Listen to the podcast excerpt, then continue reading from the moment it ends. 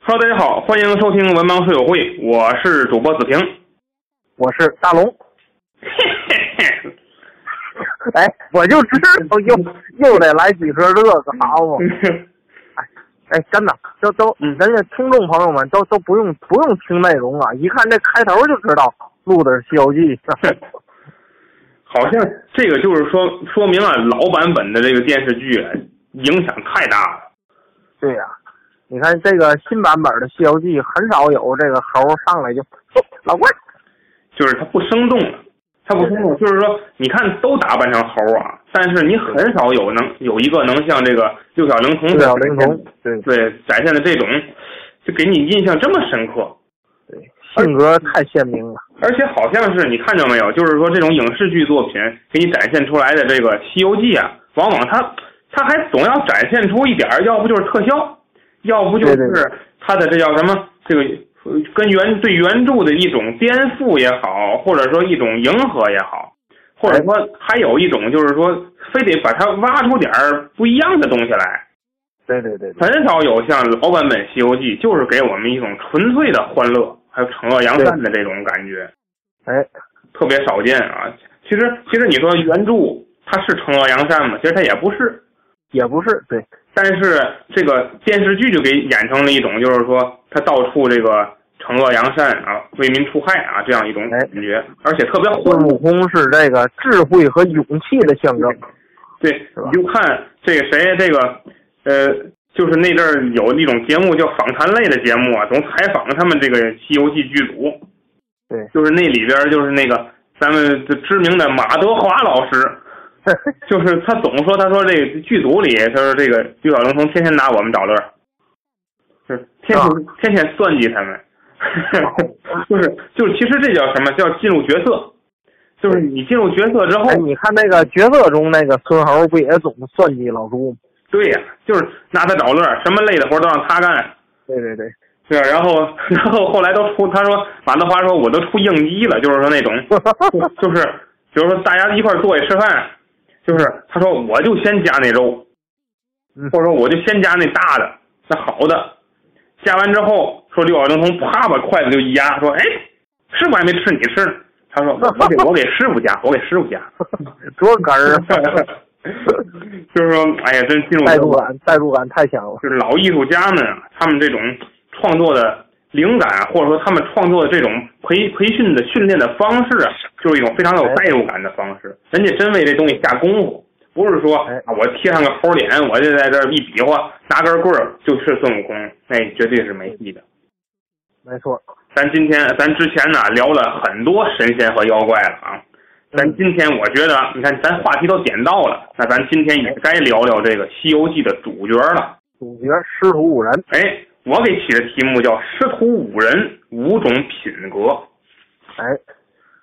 首先，咱先说说这，其实啊，这个像网络呀、书籍，包括一些个研究的学者，研究著作，对，对于这师徒五个人的身份呢、做出了非常多的研究，就是哦究竟说这些人他们的背景如何，他们的身世如何，他们这些人他是怎样一个轮回的起源和源流，未来比如他们那个成成正果之后，又各自是哪一种岗位和身份，很多人去研究这些。那我觉得咱们今天在这里啊，不必去嗯过多探讨这个方面的内容，为什么呢？就是吴承恩写了的，咱们探讨；吴承恩没写的东西，呃，你没法去强行的把它捏合到一起。对，我觉得是这样啊。所以呢嗯，这些我觉得都是叫什么呢？叫推理和附会。它不见得很有可能是这个有违作者的初衷。对，它就不是吴承恩本来的想法。所以我觉得呢，没有必要多去挖，咱们还是从书本身去谈，我觉得这个比较好。好，那么咱先说第一个人，哎，这就是他们的师傅啊，唐僧唐三藏。我认为啊，这个唐三藏身上的这个品格叫做慈悲，哎，就师徒五人五种品格，我就今天就每个人摘一个品格去说。唐僧他就叫您的这个嗯佛门弟子，对对对，他是慈悲。其实啊，大龙，你看过原著，你也应该了解唐僧这个原著的形象啊，其实不不怎么样。就这个人，你你你有没有看到？就是说，他不像是这个电视剧里演的这么矢志不渝，嗯，啊这么坚韧，这个人意志这么坚定，他这不是的。原著里这唐僧什么样的？就是嗯 我我我说叫着实不怎么样，嗯，就是时不时地发发脾气，你看见没有？发愁，尤尤其是对这个孙嗯猴，对呀、时不时就呵斥、训斥。然后就发脾气，就就然后就就哭，对吧？这不都唐僧干的事儿吗？一看这个这个前路险堵，然后就哎呀就哎呀，这这坏了这个啊，他这个可我能性格上比较柔弱，对呀、就是原著里给塑造成的就是一个弱和尚，他不像是历史上真正的唐僧。历史上真正唐僧，你想那个得有多大的魄力，才能在当时那种历史环境下穿越这么多的仙男险阻，到达古天竺这样一个地点？说理论上这人应该是一个比较彪悍的形象，你觉得呢？哎，是吧？对我觉得应该是一个或者说是一个比较这个坚韧的形象。对，我觉得就应有点像那少林武僧那个感觉。对对对，他不应该是像像原著里写的这就是种，嗯你看那个，好像后世还是唐朝当时，我记得有人画过这个，就是大唐三藏法师，也叫玄奘法师，嗯对吧？西行的这个图，好像背着一个那个，就像多层的那种书架那种东西，对对对然后是一个挺挺这个稍微往前这个佝偻着腰，是一个特别感觉忍辱负重、挺坚忍的那么一个形象，没错，对吧？就是应该是后来，当然他也有帮手，但是去经常就是出现是那什么，就是给他路过哪个国家，给他配俩侍卫，结果一嗯对对出对一出去没没没翻个山越个岭，那就受不了了，或者 啊啊说啊就遇到了歹徒啊，或者说猛哎兽，或者说一些个天堑啊就掉下去了，这也是有的这种情况的。所以最后其实还是他一个人到达了天竺啊。这我觉得其实也这有没有一种可能，就是说，虽然《西游记》里写他们都是什么六经六甲、十方揭谛、什么一一十八伽蓝去护护卫他，但是现实中的唐僧，我觉得有没有可能也是冥冥中自有天注定，就是一定会保着他对西天取取经。尤其是在当时那种交通啊、这个地理啊各种方面都不便利的情况下，对对对是吧？他这个一个人跋涉万里，是吧？我觉得可以说是九死一生。就很难想象这个事儿还是能成功的啊！对，嗯而且出现在那个年代的这个古代中国，是吧？是最关他键是沿着这个西域嗯一路，然后往西南方向奔这个天竺。对，像有时候他穿过沙漠，他还穿过沙漠呢。这个对呀、那肯定的呀。那你说这个情况下，他从来没去过，这找到对他怎么出的沙漠？这真是我觉得有没有一种就像那个摩西开辟红海一样，就是老天爷就就保着对你，对对对对就是为了让你过。有对，我觉得是有可能。当时不说是有那什么吗？他牵着匹马，然后他去那个呃呃穿过沙漠，他那个马是高头大马。然后当时有一个这个路过了一个商人吧，走族那类的人，牵着一匹都迷迷糊糊那老马。然后他嗯哼这个人就说了说那个您是如果要去天竺的话呀，我建议咱俩把马换一下。然后唐僧说：“这个您这马看着都这个对吧？都迷迷糊糊，都都不行了都。我这个楼了。精神小伙儿，精神破备，这嗯对咱为什么要换呢？”然后他就说：“老马识途，哎，这个马穿过沙漠，嗯，所以这是道路。它能带你出去。”哎，所以唐僧就跟他换了，换果然就这匹马带着他走出了沙漠。哎，所以你说遇到这个商人呢，对其，实真的有的时候想想，真是就是冥冥中的这个天意是吧？自有老天护佑。是，但是呢，我说这个虽然原著里的唐僧啊实不怎么样，就是包括跟这个几个徒弟之间也总呵护他们，但是嗯本本质上这个僧人呢，这种善良、这种美德嗯，他还是有的。所以我说他这个品格是慈悲。这个他的出身，大龙还记得吗？就是说唐僧他的身世是一个什么样子的？我记嗯这个唐僧，我记得就是《西游记》这个电视剧也好，这个原著也好，也都说嗯过，他父亲是这个，呃，唐朝初年的状元，我记得是吧嗯嗯？叫陈光蕊，我记是得。的，是的，后来这个唐僧在这个多次和这个就是介绍自己的时候，也曾经说过是吧？就是贫僧这个俗家姓陈是吧？就是对对他父亲是一个状元，然后呢，呃，他母亲好像是当朝宰相的女儿，还是一个就是高官的女儿，是就招赘这个陈光蕊为婿。然后呢，这个夫妻二人呢，在这个就是招赘他为婿之后呢，给他授予了一个地方官，我记得。嗯，然后在赴任的途中呢，这个陈光蕊和这个他妻子，就是这个宰相的女儿，在船上是坐船去的，然后遭遇了这个江洋大盗，我记得是吧？对对对，然后是把这个陈光蕊就给杀死了，然后呢，就把这个唐僧的母亲，就是这陈光蕊的妻子给霸占了。霸占之后呢，嗯呃，多少年之后，但是她当时已经有身孕了，嗯就怀的就是这个唐僧，对吧？嗯然后，呃，到跟这个把他把这陈光蕊杀死之后呢，江洋大盗冒充这个去赴任的官员，是吧？对，然后就这个胁迫着这个陈光蕊的妻子，也就是唐僧的母亲，就一同到了这个任上。然后就是唐他母亲呢，也就把唐僧生下来了。嗯生下来之后呢，他是不敢这个让这个强盗知道是吧？然嗯后就把这个唐僧放在一个小木盆里，随江而下。嗯所以唐僧不是还有一个名字叫江流儿吗？是吧对对，就是在江里头这个顺着水流而下，嗯在一个哪个寺庙的一个也是一个老和尚老住持是吧？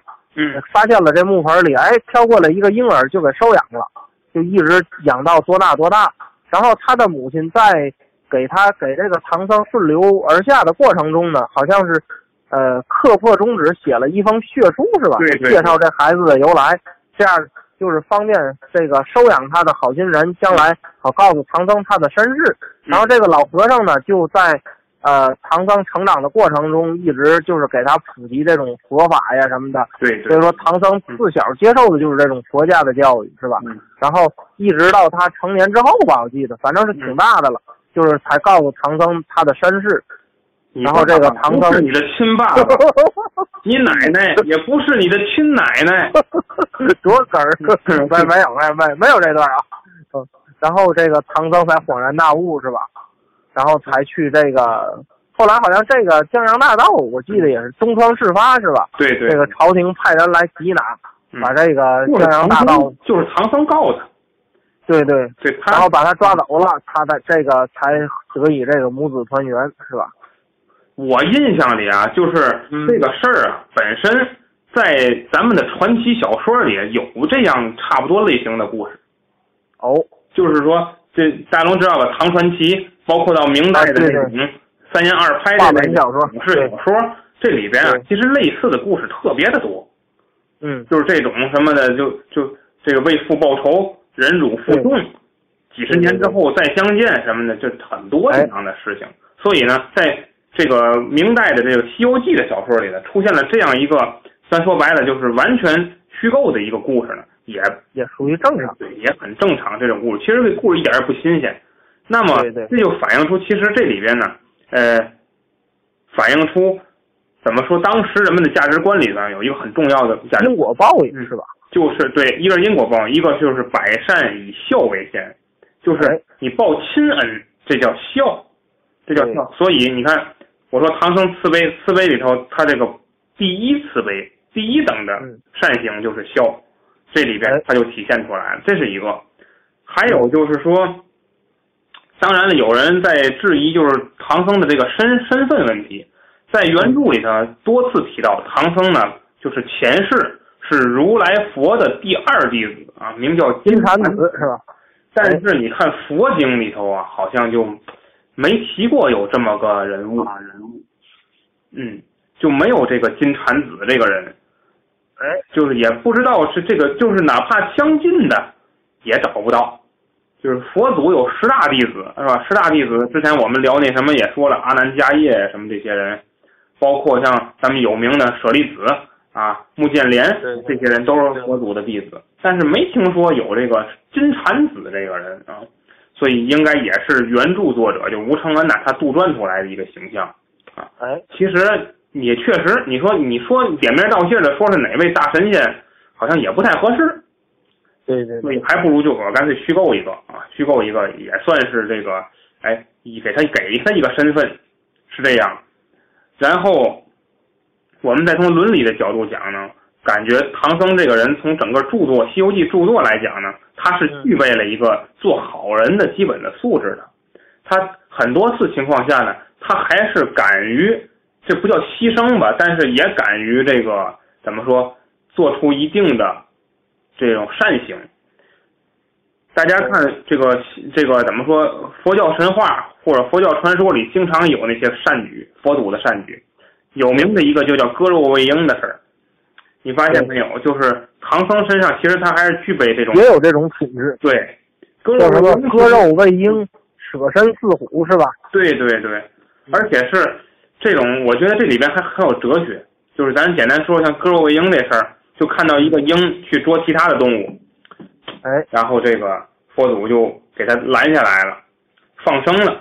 放生之后，这鹰就不干了，就说啊，他活了，我可就饿死了。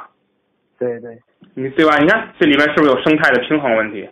哎，这佛祖就说：“那没事儿，我切一块肉给你，这不就行了吗？这不就全乎了吗？”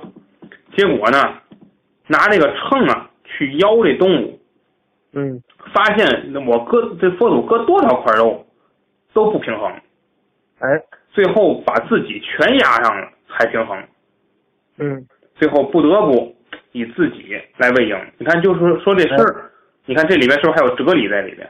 就是说这不对等，之生命之间是平等的。对，你看是不是还有这里面？咱咱说远了，咱就说是不是他有这种慈悲心肠，有这种善念在里边？哎，所以没错说善良是有代价的，代价就是时刻做好这种牺牲的准备。那么从一开始，唐僧决定要往西天拜佛求经的时候，他就已经做好这种准备了。没一错，般对吧？一般人你是不会答应这个事儿，对吧？我在这嗯儿走一小乘佛教，我做我也是能开水陆法会的大大德大德僧，对不对？也能对被对万人所供养。我为什么还要抛去这个舒适圈儿，我再去这个很远的地方生死未卜？是不是？其实也包含着一种，他就像子老师刚才说的，我觉得他也并不是说就是为自己，对吧？就是感觉自己这个成为这个受万人敬仰的这么一个大德高僧就行。其实他还是为了这个怎么说呢？为了普度众生，是吧？普对度大众，就是因为我记得当时观音菩萨化成了这个一个老僧，不是跟他说来着吗？嗯是吧？就是你这个小乘佛经能能度多少多少人，但是大乘佛经就是好像它这个程度更深，是嗯吧？范围更广，是吧？对，哎，但是唐僧，但是同时也告诉唐僧，就说这个，但是需要你要是想取得大乘佛经，就得这个，对吧？西行十万八千里。但唐僧当时听了之后也没有任何犹豫，所以说我觉得就像咱们说的，他还是一个身上有佛性的人，是吧？他想的就是这种普度众生，是吧？这么一种思想。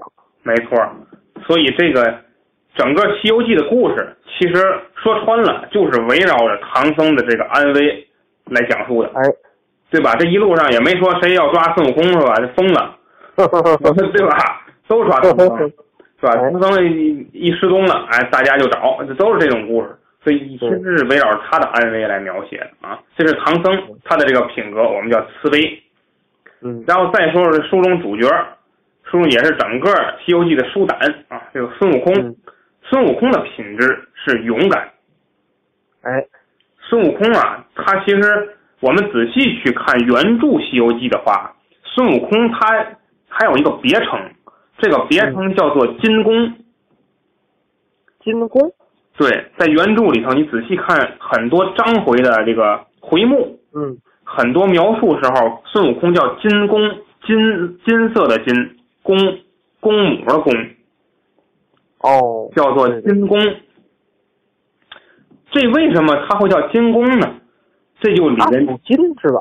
他他嗯五行属金吗？不是？这里边就展示出来，其实是《西游记》这个原著作作品呢、啊它的一个源流问题。今天我们没有时间展开讲，我们简单说一下，就古代的小说啊，它往往先有话本，就是这个说评书的这个话本，底本儿，然后再有一些个杂剧，对，把这个戏剧坊间流传的野史，再加上话本融合在一起糅合在一起，形成了一般来说形成手抄本，或者形成了通行的这种小说的题本。那么这个《西游记》呢，它这里边啊，很可能是先经过了在当时非常流行的道家学说的熏陶，然后形成了这样一个古本，再由吴承恩去进行增删和这个哎修改，才形成了我们今天看到的这个以《西游释厄传》来定名的这个作品。那么这里边呢，吴承恩在删节的时候呢，有意识的保留了一些东西，这个里边就包括孙悟空等人的别称。那么孙悟空在这别称里边呢，这个最有名的一个就是金宫。嗯，什么叫金宫？你仔细思考，什什么叫金宫？这这这嗯金宫什么意思？跟孙悟空有什么关系？这个我一说你就听明白了。嗯金字啊，它在古代它还是个偏旁，就是今天我们说的金字旁，只不过我们嗯对今天简写了，把这俩点儿给去了。哎，古代它是金，想想啊，这是在左边，它是一个金字旁。公公母的公啊，在古代它是一体字，它还写作什么呢？上边一个举，底下一个口，这个字儿好，就是船那个右半边儿，好，它写的这个字儿，所以一个金一个这个字儿加起来那不就是是天吗？铅，哎，是炼丹的原料。哦，这回懂了吧？哎，明白所以所以这里面为什么说融入道家学说呢？它是道家的这个炼丹体系的，或者说这个怎么修炼体系的一些东西在里边。所以这个呀、哎咱们不过多的去渲染，但是在《西游记》中它是保留了啊。所嗯以孙悟空从这个层面上来讲，他是属金的。哎，也就是说，师徒，咱们总说师徒五人，师徒五人，师徒五人呢，其实对应的就是五行。这五行里头，孙悟空就对应着这个金。金，嗯，那么说远点儿，孙悟空为什么这一路上嗯总是一就是别的都不怕，就怕火烧他？因为我克金嘛，火克金。哎，你看那个，咱总说，呃，五行对五方，对五色，对五德，对五脏。对，这个五的人的五脏里头有肺，肺也属金，所以你看闹肺炎的时候，为什么见火神山医院？这都有寓意，对对对，这都是有相生相克的道理在里边的。那么，嗯，那么刚才说了五行对五德，那么金对的什么德呢？对的是义，就是义气的义，嗯，这里边就包括勇敢。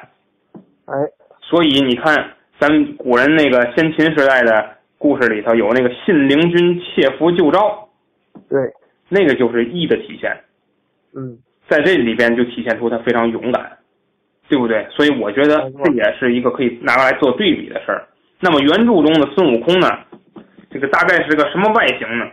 其实呢，我们上次说了，也就一米三、一米四，一只猴儿。这一米在猴子里已经算大的了，那当然太大了，那那猴吓坏了，那都那猴王了，那属于对 吧？然后呃这已经算大的了，但是猴嘛，它能多大？它也就这么大啊，所以对对对，也不要，所以咱说电视剧是有这个把它再又变大夸大了点儿，但是没办法，那得那么演呢，是吧？对。那么我们上次还谈到一个话题，我不知道大龙还记不记得，就是孙悟空的年龄问题。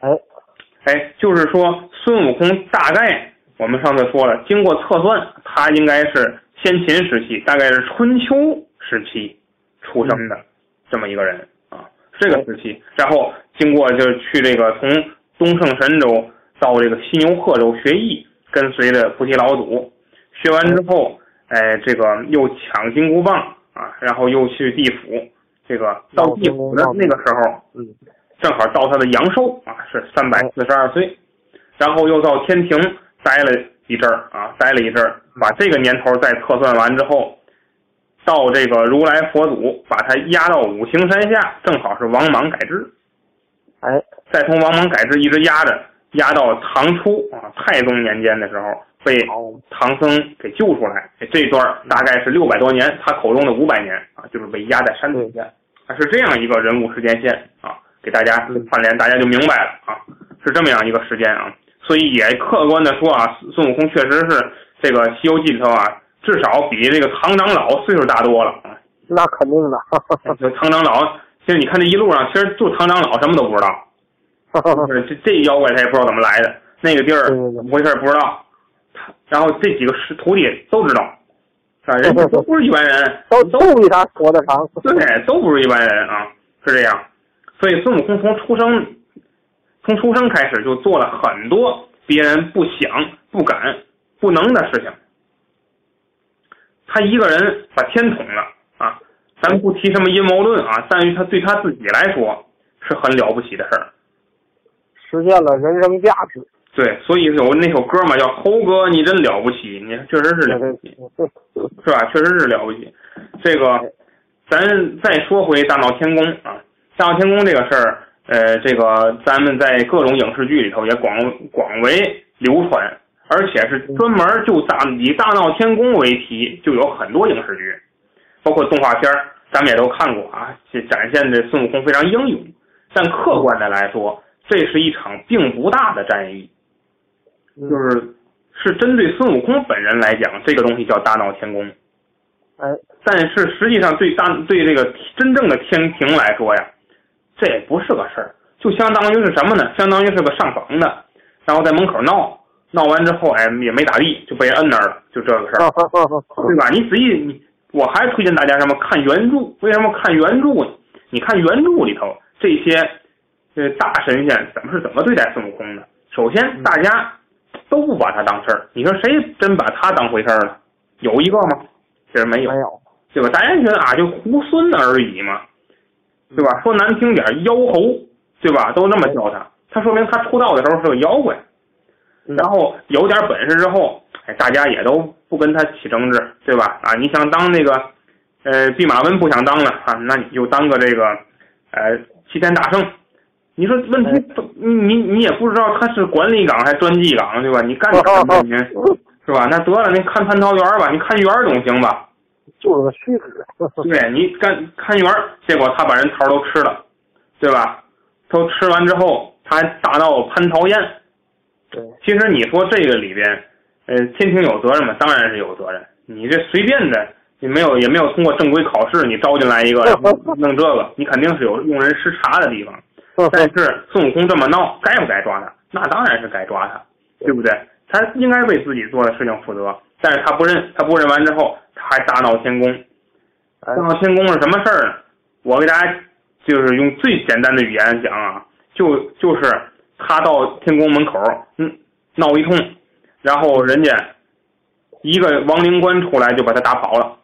嗯，打跑之后，他绕过去，然后天兵天将就给他围起来了。围起来他也没他妈辙，他找个突破口，然后跟二郎神打，嗯，就是这么个事儿。也也谁也没赢，谁也没输，最后让老君一个金刚哦杵砸那儿了。完了，砸那儿了，又被二郎神那个狗给咬了一口。对，大闹天宫结束，就就是这么个事儿， 就这么个事儿，你也对吧？所以根本也不轰轰烈烈，大家说白了就是看耍猴啊，就是这么个事儿。所以这个，所以我说嘛，就是说，咱不提阴谋论的事儿，但是对于他来说，这事儿露脸，对对吧？你对别人来说啊，就那几那天庭几千万年、几亿兆年这么样一个寿命的政治组织，人家什么没见过呀？封神大战哪一场不比你这个激烈？对对，不对？那大破诛仙阵，那多吓人啊，对吧？上古的神仙大战，对呀、你这那真叫神仙打架，你这叫什么？对不对？那根本就没有可比性。所以，但是他对他自己来说，这个露脸啊，这我五百年前大闹天宫，齐天大圣，这一说出去，别人都害怕，是吧？是这么个。所以我觉得，无论是这个菩提老祖，还是佛祖本人，他们都是看中了孙悟空的这个勇敢的这个品格，才决定对他委以大任的。 嗯，对吧？混世四猴，咱之前说了，为什么那仨不选，非选他？哎，就是因为他是这个勇敢的象征，嗯，是吧？所以我觉得，呃，孙悟空啊，咱要聊的，其实你你要信着聊，一期根本聊不完，所以咱们今天就点到为止，咱们就聊这么多关于孙悟空，咱后面有机会，以后有机会展开，以后再说，你看行吧？然后咱再聊聊下一个啊，下一个就是小白龙。哎，有的人说了，说怎么你下一个不聊猪八戒呢？嗯，咱们就得谈谈这个讲道理了啊，咱们就得啊，这咱们练武之人应该讲武德啊，应该这嗯个 对吧？你想想，我聊完孙悟空，当然得聊小白龙了，因为人家是第二个入门的，对，对吧？你按时间上来说也是小白龙是二虽然人家是一个座椅，但是在时间上确实比老朱和沙僧要早。对吧？所以你说这个小白龙混的个啥劲儿？你说明明是二师兄，然后自己也是得也就二五什么的也就无所谓了，是吧？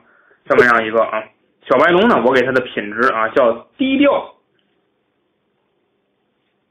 你想是不是符不符合他这个特质，没错，对吧？他没法高调啊，他就是个马，对，主要就是供人骑，是吧？他也可以高调，但他但基本上没高调过，对对对，对吧？他一直直都接是不很说话，他也。哎，他说话给猪八戒吓着了吗？有一次， 对，有一次，就是猪八戒都都忘了他是什么了，然后那次 是那黄袍怪，就是把唐僧给抓走了，是吧？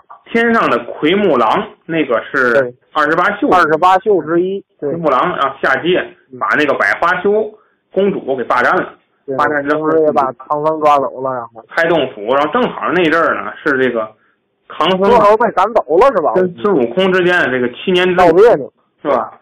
然后就给 分开了啊，赶走了，赶走之后没有孙悟空了啊，这黄袍怪一看，那我机会这不就来了吗？对吧？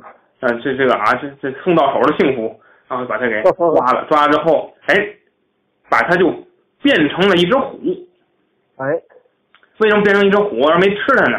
是因为这个唐僧啊，一听说啊这里有这个百花羞公主托我报信儿，就去人家国家这个报信儿去了。报信儿之后呢，对搬哎兵去了， 对，奎木狼就变成了一个英俊的王子，然后就说说这个，哎，没这个啊，这是您这公主跟我在一块儿，别听他胡说，他就是个妖怪，哗一变，哗人武哎丁啊，哎，就唐僧就变成了一个老虎，怎么都跟那五色神光似的呢这这招儿， 然后这反正咱也不会啊，咱不会这个，不给大家演示我这个儿， 然后就这，搞搞个三角铁哎 嗯，一晃，哎，大龙变成了一个野狗 食，哎呦我天，然后唐僧就变成了一只猛虎，位位置位置在旁边说，嗯。看见没？这不是大龙啊，这就是野狗 食，哎呦我天！太可怕了。啊哎，他变成猛虎之后，这等于这个猪八戒又要散伙了。一看得完了啊，完了，是吧？这剧全剧终了，是吧？这个我就得，是吧？我这名字马上就出在字幕里了，我得赶紧 这个 收拾东西。他收拾东西，收拾东西之后，这个时候，小白龙说句话，马说话了，他就跟他说话：“师兄，你别着急。”哎哎，猪八戒吓一跳，嗯，哟，才想才想起来啊，这只马它能说话，它是它它不是个马，啊就那说哏儿， 他他他还找呢，谁说话呢？嗯不是小白龙又说了一句是吧？嗯，嗯，然后猪八戒才恍然大悟，哎，你呀，你开口说话了，所以这个我觉得小白龙啊，这一道上是非常低调的，这是一个品嗯质啊。咱中国古人讲叫沉默是金呢，对不对？哎，所以这个呃，关于龙的话题咱之前聊了，所以我们今天不在这里谈。但是我想谈谈小白龙在整个《西游记》里的成长过程。他呢，成长过程其实你有没有发现，他是符合道家这个周易他的这个乾卦里的这个卦象的，他的叫什成么长是飞龙在天是吧不？符合的。你看啊，乾卦有六爻啊，嗯，这个爻是什么意思呢？就是这个这个，咱看见八卦不都三个道儿三个道儿的吗？对对对有，的三个道儿是实线，有的三个道儿是虚线。对，这不管是虚实线、虚线，这一道儿就叫一爻。哦，乾卦呢，它是三个实心儿和三个实心儿组合在一起，也就是它是六条实心儿的线，哎，所以这叫六爻。咱们一爻一爻的去讲，嗯一爻叫什么呀？叫潜龙勿用。嗯，潜啊，就是潜水的那个潜潜。水的潜，对，我潜知道这龙勿用，什么意思呢？你看对应小白龙是不是他人生低谷期下放到应酬剑的时期，对对对对，对吧？是不是在潜那龙勿用？潜伏着是吧？对，我全书爪牙忍受，就这这个时哎期，他在里边儿，他不能出来的，也不也不能有什么行动，对不对嗯？他只能等取经人，是不是这样对？然后见龙在前，利见大人，这个是哎，原这个六爻里的第二爻。你看，嗯，什么叫见龙在前，利见大人？就是你要等待有人解帮你解脱，你要等待有人相助。这个时期没错是不是先遇观音后遇唐僧？哎，是不是这样？你看对，得有人给他指道，对吧没错？第三爻，终日乾坤，夕替若厉，这个时期就是自省期，也就是一个怎么说，老老实实干事儿的时期。同时呢，内心里头呢不还有断的有反一点省反思，是吧对，还要有一点反省。这个时期是不是就是他当白龙马的时期，对对对，对吧？你看他当白龙马的时候，踏踏实实的，任劳任怨，也不说什么，对不对？对，自省。第四爻，或跃在渊，什么意思？我分析就叫该出手时就出手，对，有的时候这个就在这个深渊之上，是吧？开始没错显现自己。对，你看刚才讲黄袍怪出事儿了之后，白龙马这个哎一就没次好像，对，变成美女去这个伺机去刺杀他。没错是虽然刺杀虽然最后失败了吧，但是嗯，也是表现了自己一把，是吧？对对对，你看这叫第四爻，第五爻叫飞龙在天，利见达人。飞龙在天就是他最后成圣，叫八部天八龙部，天龙广利嗯菩萨，是不是这样？入化龙池啊，重新成为龙，是这个时嗯期。第六爻叫亢龙有悔，我觉得这个时期应该没还没到，就这个时期，至少《西游记》里头还没写到他这个阶段。但是嗯总体而言，他是符合这个乾卦的卦象的。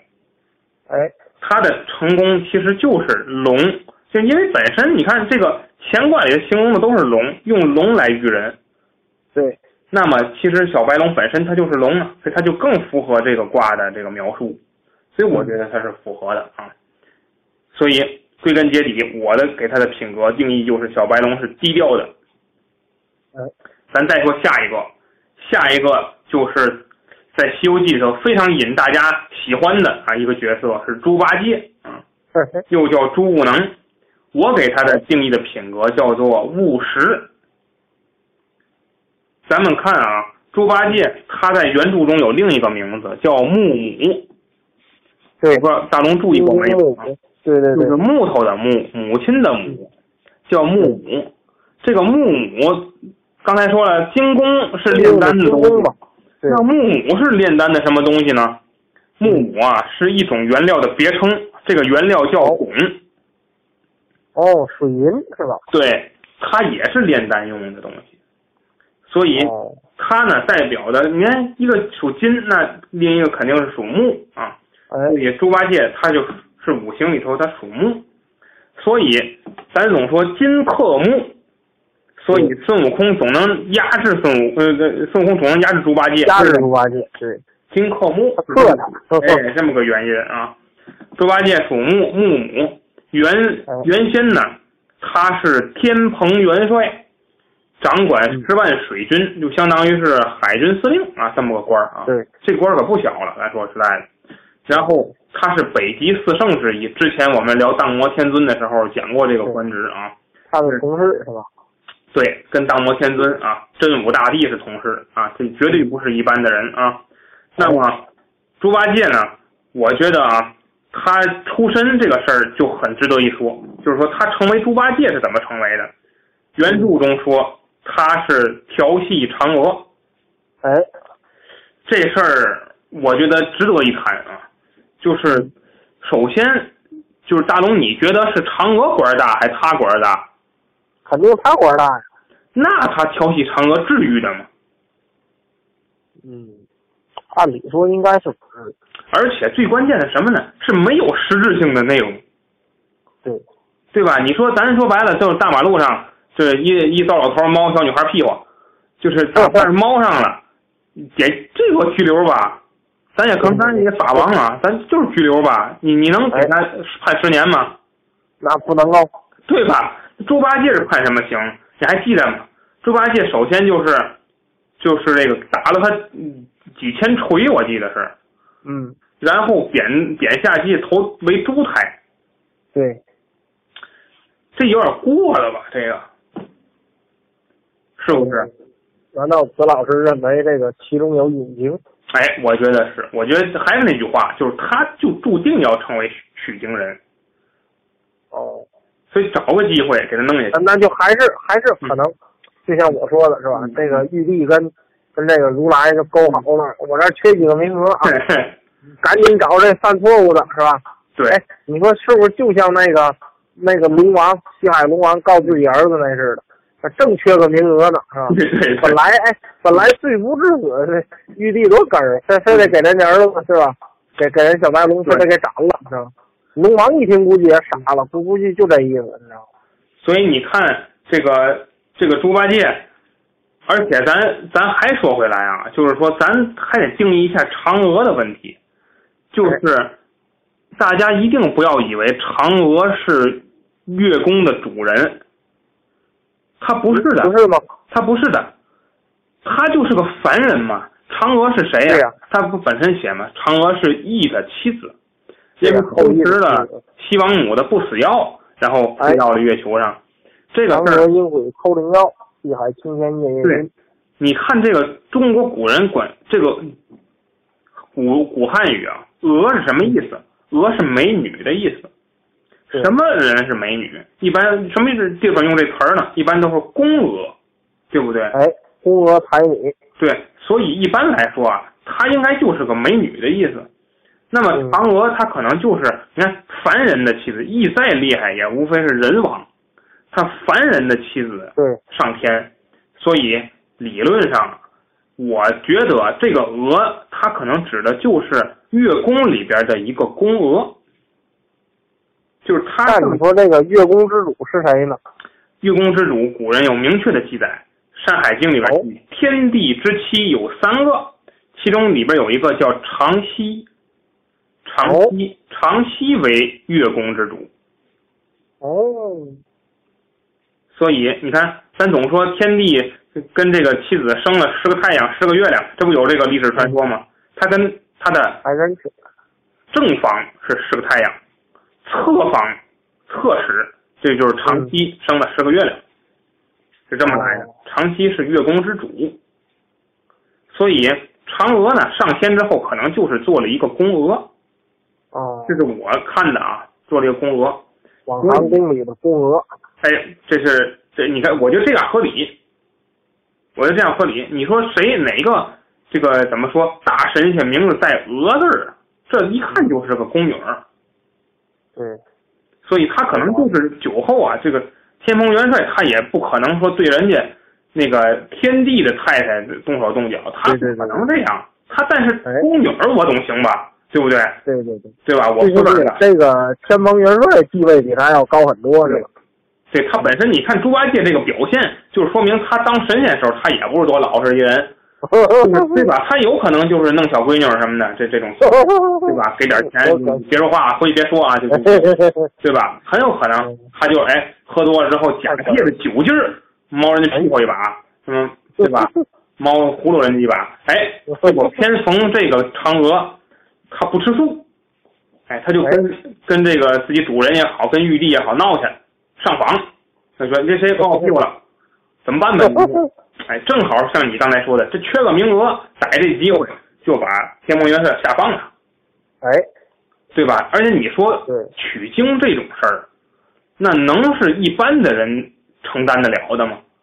对对，你说这就是还得找那种有明确的罪行，并且还得有本领的，是吧？对呀、你要说是一般的，你给他弄了也没用，说白了，是吧？你弄一巡海夜叉猫人屁股，你给他下放， 那他那他他他他他哪吒就把他办了，对吧？凑不上名额呢，我。对，那肯定是天蓬元帅去了，能真正遇上事儿，能干事儿， 对对对吧？能扛住，是吧？所以你看这几家都有。那么咱之前咱俩还聊过一个话题，是孙悟空跟猪八戒的这个武功高低问题。嗯，这个呢，或者说猪八戒的实力问题，这个我还我还想再说一下，就是首先猪八戒，我觉得这人法术很高，就是不要忽视猪八戒的法术。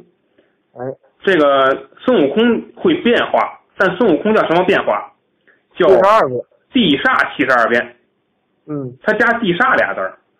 但是猪八戒会三十六变，这三十六变为天罡三十六变。哎，所以咱从咱的理解来讲呢，这天罡不见得比地煞次嘛，甚至可比地煞还厉害，对，有这种可能，对不对？哎，这是一个。其次，他的武功不弱。你看他第一次遇上孙悟空的时候，两个人是打了一天打了一夜，挺久呢，对，两个人打了一天一夜。你说对对对就是是后来可能这个猪八戒就放以后就打酱油了啊，就是放水类的，就是哎就也不乐意打，因为他吃不饱，他还打什么呀？他整天闹意见、闹情绪的。哎，但是这阵儿时候他是硬拼，因为他他不知道你是怎么回事儿，对对吧？所以他这阵儿他得捍卫自己主权呢，他得跟哎悟空打，所以这阵儿是真实力的体现。越是这个时候，越是真实力的体现。没错，所以很有可能啊，孙悟空还真不见得能打赢他呢。你看这哎个，所以俩人打了一天一夜，对不对？这是一个。对，第三件事儿更重要，就是他这个武器，就大家不要小看啊，他这个武器叫九齿钉耙，哎，他是谁做的呀？他是太上老君炼丹炉里炼出来的。哦，又是太上老君的我们之前讲那个文武火，他对是对对炼出锤炼出来的九齿钉耙，所以他这个武器啊，首先来说，他的这个武器本身就不是一般的神兵。哎，其次，咱们对比一下啊，对比谁呢？对比孙悟空的金箍棒。哎，孙悟空这金箍棒，大龙还记得吗？这是干什么用的？就最初大是禹的这个大禹治水时候测量水位的这个定海神针是吧？对呀、嗯，那么这玩意儿是个工具呀、对吗？这个你说，就咱俩去这个，就就是咱俩去这叫哪儿？叫这个裁缝铺，对， 就是我拿一耙子，呃就是那翻地的耙子，你拿一那个量衣服尺跟我打，对吧？啊最最基本的高下立判了吧？还真是，对吧他这第个二个对对对，他这尺子最起码开始不是作为兵器是吧？对呀、所以它这玩意儿不是兵器呀、它就是个工具嘛，这东西。哎，还真是，但是人猪八戒那玩意儿是明显的是神兵，对，这是一个。第二个，你还记得那个黄狮精把他们的武器都偷了，开了一兵伐呀次开了一次这个兵伐 party，会，这个 party 名字叫钉耙会。哎，他要是把孙悟空那个金箍棒他都拿去了吗？还有那个谁的那武器对对都拿去了，他怎么不叫金箍棒会或者神针会？他还叫真是钉耙会，这为说什明么？这个他这钉耙应该是这个兵器，他们三个兵器里最好的，应该是对呀、哎，有对吧道理，你看，所以这个你仔细分析，这不禁分析这事儿，所以你哎真是仔细一琢磨，这猪八戒还是有实力的，哎，甚至说不管是他本身呢，还是本身的法力，还是所用的兵器，都是拿得出手的。对啊，咱们再回到他最初的职位，那是天蓬元帅，哎对吧？北极真武大帝的同事，哎，天蓬元帅，那咱之前说了，一亡灵官儿都把孙悟空打成那个样儿，哎，你这个人元帅要真出手，对吧？对还没两件法宝嘛，在一使上，那基本上孙悟空也够够喝油的啊。嗯，所以这就是我们说猪八戒的这实力问题。但是我们回到我们给他的品格定义的是务实，那么猪八戒呢，我觉得就是这里师徒五人里边这个人性的体现，就是嗯七情六欲沾身。但是呢没错，他务实也是活得最明白的一个人。你看啊，对猪八戒做事儿从来没有说瞻前顾后，没有，对猪八戒做事儿永远抓重点，哎，就是我遇上这事儿，我现在最切身的利益，我应该干什么？所以他不把这个时间浪费在错误决定上、没有意义的事情上，从来不会。这有点像什么呀？这有点是不是有点像咱们单位那种老员，就是老油 条，对不对？是不是这样？老 袁，哎有我啊说，对吗？你看咱单位老同志们，对对对，你那么多啊，我与我反正，当然我说的不是那种没有手的狗食啊，就是说我这不会那干不 了，不是那个啊，咱说的是老员们，就是说怎么什么人，就是说你干活儿他能干，你要跟他一提什么啊，咱这个咱咱这个表儿填个意见嘞，那个咱写个什么整改措施嘞，那个咱这个学习写两篇笔记嘞，这个他大手一摆，对吧？他可能就差着了。就这些就都不如咱把这活儿赶紧干了，是吧？有这功夫把这弄了不得了吗？你非弄这个，就是你像有没有这种人单位里？其实确实确实，对吧？其实有的可能你让他最后哎也也不情无愿的，可能也写了，但是归根对，但是人家活儿客观的说没毛病，哎，对吧？单位里是有这种人的啊，对，就是我觉得猪八戒就是这种人。你看啊，哪个有是有能举例啊？就是说他最开始受招安的时候，你看他其实实际上没展现出什么伟大的政治愿景。嗯你哎想对不对？你看对对当时观音菩萨跟他说什么？说古人云：“若要有前程，莫做没前程。你既上界为法，今又不改凶心，伤生造孽，却不是二罪俱罚。”这是菩萨说的啊。然后，其实菩萨就是劝他，你得跟着唐僧修成正果，对不对？哎，然后猪八戒说了句什么呢？看前程前程，若依你叫我喝风。常言道，依着官法打杀，依着佛法扼杀，去也去嗯也，还不如捉个行人，肥腻腻的吃他娘，管什么二罪三罪千罪万罪？你看， 多哏儿啊，就是他当妖怪他也认，你看见没有？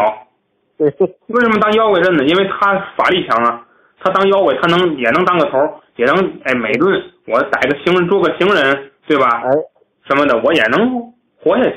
所以我就不是说急于修成正果，修成正果多累啊，对不对？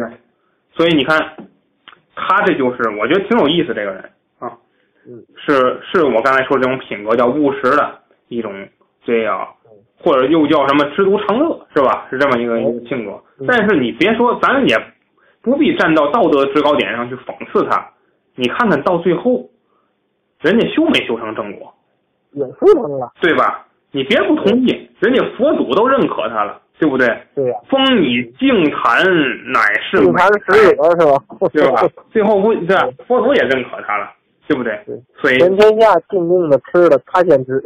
对吧？你看看嗯，所以哎，也是怎么说？你其实你说这这么多优点，这么多什么品格，其实你哪怕一方面突出，其实最后也不见得就修不成正果，你说是不是？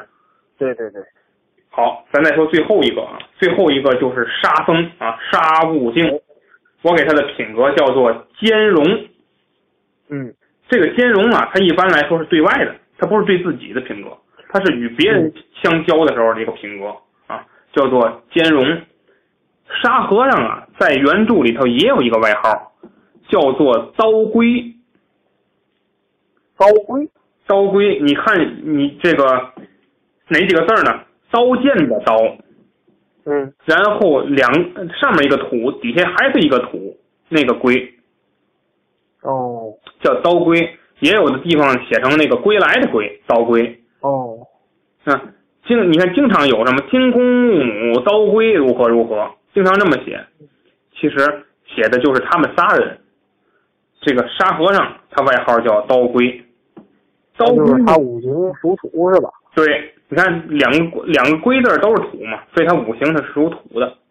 哎，这个刀龟是个什么呢？是这个，这个刚咱刚才刚说完，这些都是炼丹术，对不对？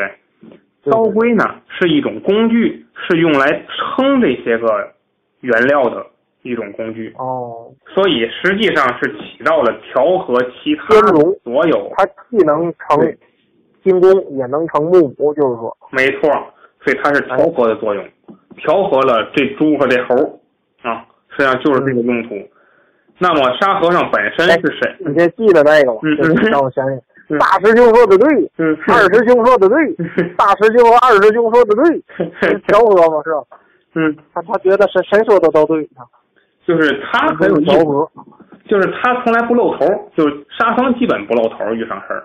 然后呢，这这俩就折腾的时候呢，他一般就劝架，你看见没有？哎，哎，再不行就找，就去找人哎投奔，包括这个请什么神仙，一般就是干这个用，还是挺有意思的一个人。那么哎他本身呢是卷帘大将啊，卷帘大将就是玉帝的近卫，相当于是。哎，就是玉帝呀、这个撵，就是这咱也不了解啊，就是说他都能飞的人，为什么还得要撵啊？然后这这个反 正得做年吧，做年年是六龙所加啊，这个这年，然后这个这个咱大家看，咱们别琢磨这个了，咱就琢磨古代人那个出行是有轿子，对吧？一样的对道理对对，轿子有轿帘儿啊，所以嗯这个沙僧啊，就原来干的是什么呢？就是说把这个帘儿卷起来，让这个玉哦兔走出来或走进去，就是干这么个哎，卷帘大将啊。嗯，名字叫这个卷帘，但实际上呢，有可能跟什么似的？就是你看，就跟那个古代汉代有个金吾卫，对，这金吾卫天天就举着个金吾是吗？这也不是，啊对不对？他不就是个官名吗？他很有可能是他是禁卫，对，嗯你看有没有可能？就是说他就是那种保镖，对吧？对对对，就是这么样一个官职。但是嗯你这么一形容，两个问题就出来了。第一个问题就是他能不能打的问题。我咱觉得说嘛应该挺能打的，你要说陆他地就的是，进位，你要说就怎么说呢？要直译，就是嗯就是个卷帘子的，那可能不行，是吧？人家太监就能干了这活儿，是吧？对吧？你看 对对对，所以，但是你要把它说当成一个官名，他实际上是禁卫的话，那他武功低不了。对，他的就像那个，啊，这说卷帘，我想起来这个李清照的一首词嘛，对， 试问卷帘人是吧？却道海棠一用，嗯就是那个给他卷帘的肯定是他身边嗯，亲近的这个婢女或者是侍女之类的，对是吧？他不可能说只干卷帘这一个活儿，是吧？对，他可能正好这个，那李清照当时那种状态，富家小姐嘛，正好嗯伺候小姐起床，是吧？她喝多了酒嘛，是吧？有可能，试问卷帘人正好给帘子卷起来，嗯但他不不会说就是就干这一个活儿，对吧？嗯，所以我觉得他有可能是禁卫，就是他就是保镖。对对对，那要这么说的话，那就厉害了，哎，对吧？你一般人很难做玉帝的保镖，对对吧？玉帝本身就是这里边最厉害的，是吧？哎你当他保镖，你得进他法眼，那这个人武功法术低不了，是吧？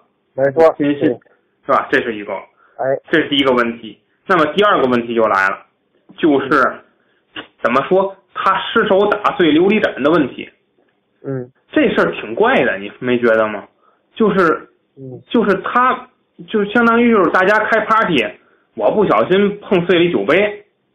对就就发就打下界，然后每七天万箭穿心，对，这有点儿所以所以说呀，我觉得就是你看，就包括他也好，小白龙也好，猪八戒也好。嗯，就他们三个你，你要是结合起来看，我觉得都挺牵强的。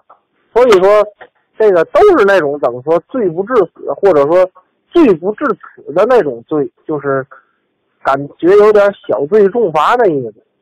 所以说嗯归结起来，我觉得就是一个原因，就是我说的那个啊，可能就是缺名额，然后对，天庭跟着佛祖沟通好了，你知道吗？嗯，佛祖只要有犯罪的就给我送过来， 哎，是吧？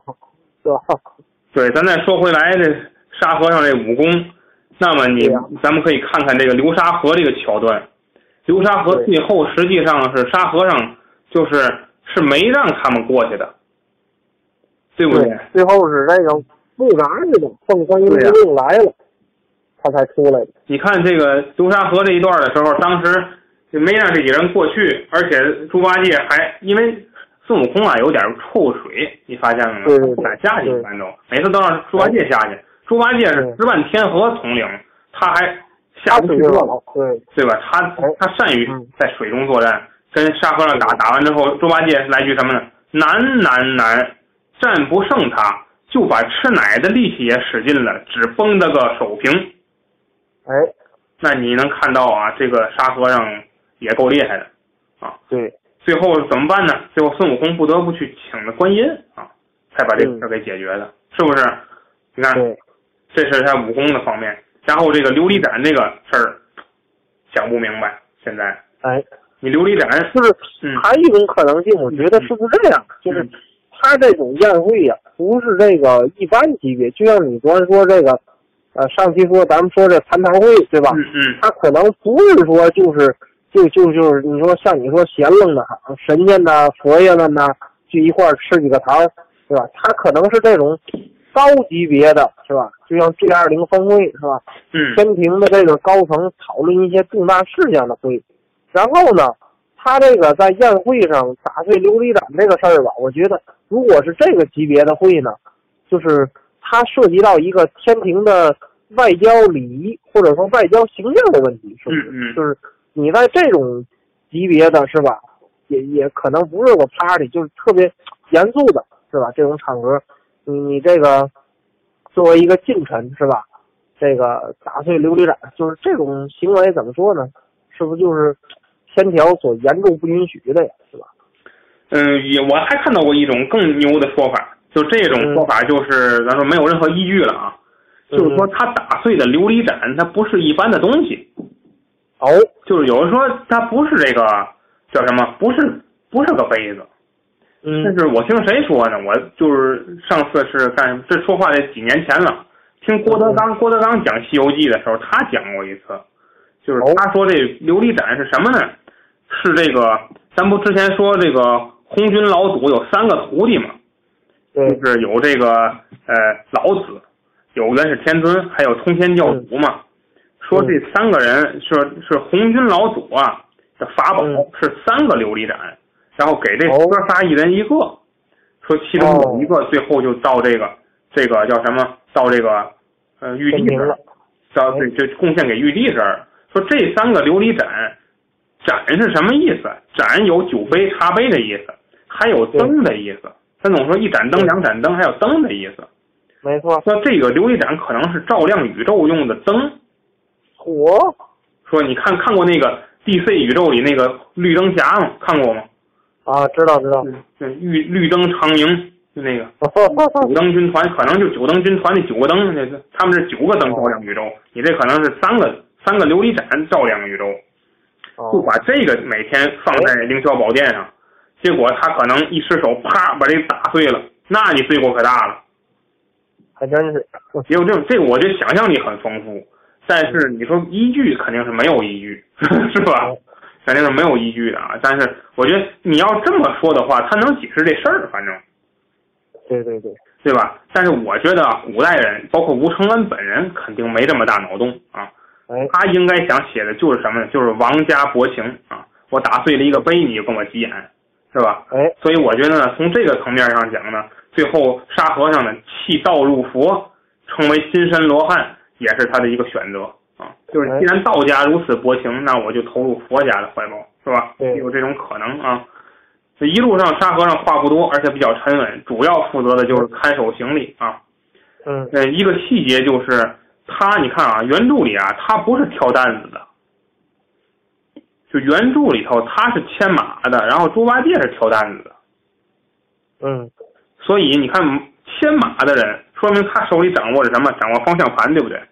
对，其实也就符合了一个客观规律，就是一个团队里头，你看业务最好的，一般他都不是掌舵的，掌舵的人是能协调人际关系的人才，对不对还？真是，我觉得，你看，我说他是兼容，那最后我觉得这也可以从一个方方面上来佐证他。其实他是决定了这个队伍方向的一个人，他要起坏作用，可能早散伙了；对对对，他要起好作用，这大家才能拧成一股绳。它起的是一种粘合剂的作用。啊对嗯你看这个，有的时候这个猪啊和猴啊两个人起矛盾，就包括这个唐僧，有的时候训斥这个猴的时候，嗯，就沙僧总会站出来，是吧？就嗯劝解那个，劝解那个，对。哎，好，我们今天啊，把这个师徒五人啊，我们简单的聊了聊啊，最后都修成正果了。有人哎说啊，就是说有人不太了解这个佛教的这种结构啊，就是佛教的结构啊，是佛就是最高佛教等级最高的就是佛和尊者啊，哎，这是最高的，其次是菩萨，再次是罗汉嗯，这叫修成正果的三个阶梯，是这三个阶梯哎。你看最后《西游记》最后一回，他最后大家有一个念咒，就是四一起诵这些个所有佛的名字的时候，这个唐僧跟孙悟空不用说了，他们俩直接成佛了，对吧？嗯，你看最后是这个呃，猪八戒、沙和尚、小白龙，这一个是净坛使者，他最后加了两个字儿是菩萨，净坛使者菩萨，金身罗汉菩萨和八部天龙广力菩萨，说明最后他们三个人都成菩萨了，也就是说，师徒五人都修成正果了啊，不是说有的人修成，有的人就是一个使者啊，不是那回事儿啊，人家都叫菩萨啊，所以很多作品，很多人呢把这个《西游记》。当成这个成功学和人力资源管理的圣经，我觉得到不了，太牵强了。嗯，因为什么呢？因为你看《西游记》最后他们成功了，实际上降妖捉怪，包括这个解决九九八十一难的时候，很多还是靠贵人，就是要不就是背景，要不就是妖怪背后的这个主人，是人家给你解决的，其实不是他们自己去解决的这个事儿。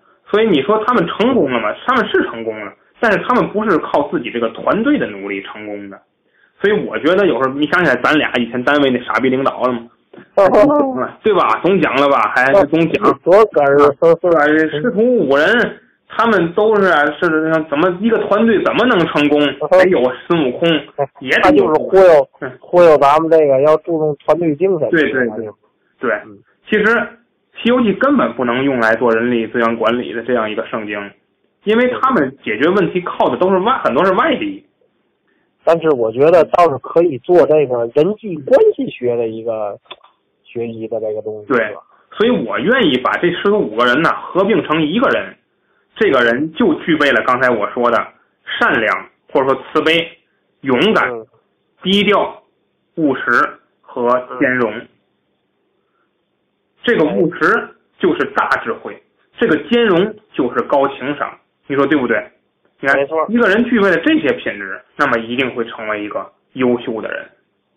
这是我，这是我想的，所以我我觉得这也是这部古老的文学作品在快乐之余所带给我们的精神财富。